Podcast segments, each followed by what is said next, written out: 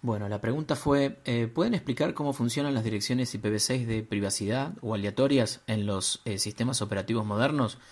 Bueno, primero que todo, eh, me gustaría hacer una clarificación que la terminología más adecuada a utilizar acá sería el de direcciones estables y direcciones temporales. ¿ok?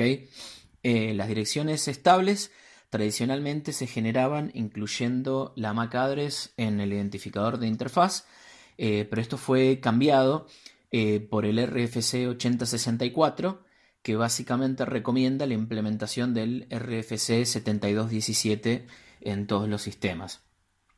Eh, por otro lado, las direcciones temporales son aquellas especificadas por el RFC 4941.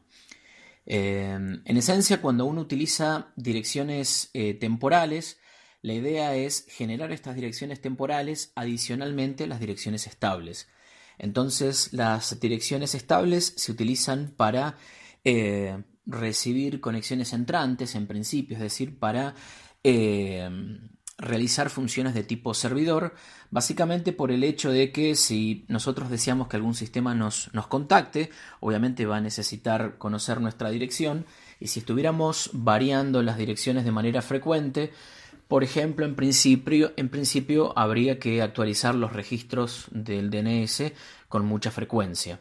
Bien, entonces es por ello que para lo que es funciones de tipo servidor, es decir, aquellas funciones donde vamos a recibir conexiones entrantes, lo que preferimos son direcciones estables. Eh, hoy en día las direcciones estables, gracias al, trabajo que mencioné yo recientemente, el RFC 8064 y el RFC 7217, esas direcciones también son aleatorizadas, con la diferencia que son números aleatorios pero que permanecen estables. Bien. Eh, por otro lado, las direcciones temporales son direcciones que no solo son aleatorizadas, sino que también se van regenerando eh, con el correr del tiempo. Obviamente esto depende de cada implementación, pero uno puede, por ejemplo, decir de que una vez al día estas direcciones se regeneran. Entonces, las direcciones estables, como el nombre lo indican, dentro de la misma red siempre se van a mantener iguales, mientras que las temporales van a cambiar en el tiempo. Por ejemplo, una vez al día esa dirección va a cambiar.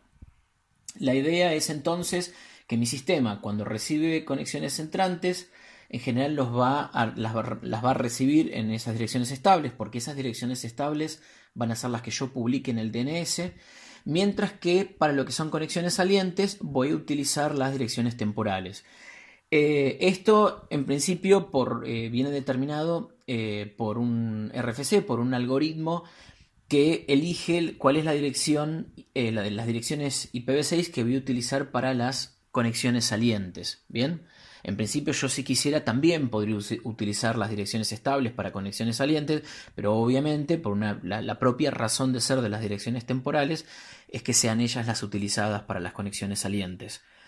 Eh, respecto a sistemas operativos, eh, la gran mayoría de los sistemas operativos eh, implementan las direcciones temporales, es decir, aquellas especificadas por el RFC 4941, y por ejemplo, sistemas como Windows las tienen habilitadas por defecto.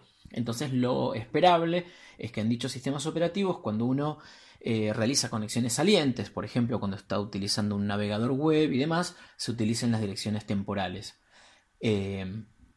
Otra cosa a tener en cuenta es que en lo que respecta a las direcciones estables, eh, la gran mayoría de los sistemas operativos modernos eh, implementan lo que es RFC 7217, llámesele distintas distribuciones de Linux, macOS eh, y demás.